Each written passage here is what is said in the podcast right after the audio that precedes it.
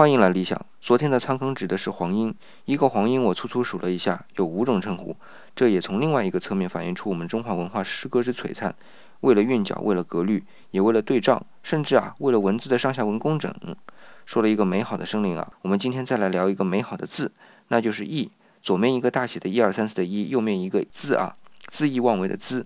那么这个“意”啊，我们看到最多的地方就是古装电视剧当中太监说啊：“太后懿旨。”对。可是具体一个“义”字的是什么意思呢？至少我们知道它一定不是个坏词。的确，它是一个好词。有多好呢？是一个专门指女性美德的字，好到啊，所有的女性美德它都能概括。但我说但啊，它还有一个意思，就是深。比如说“翊筐”，指的就是很深的竹筐。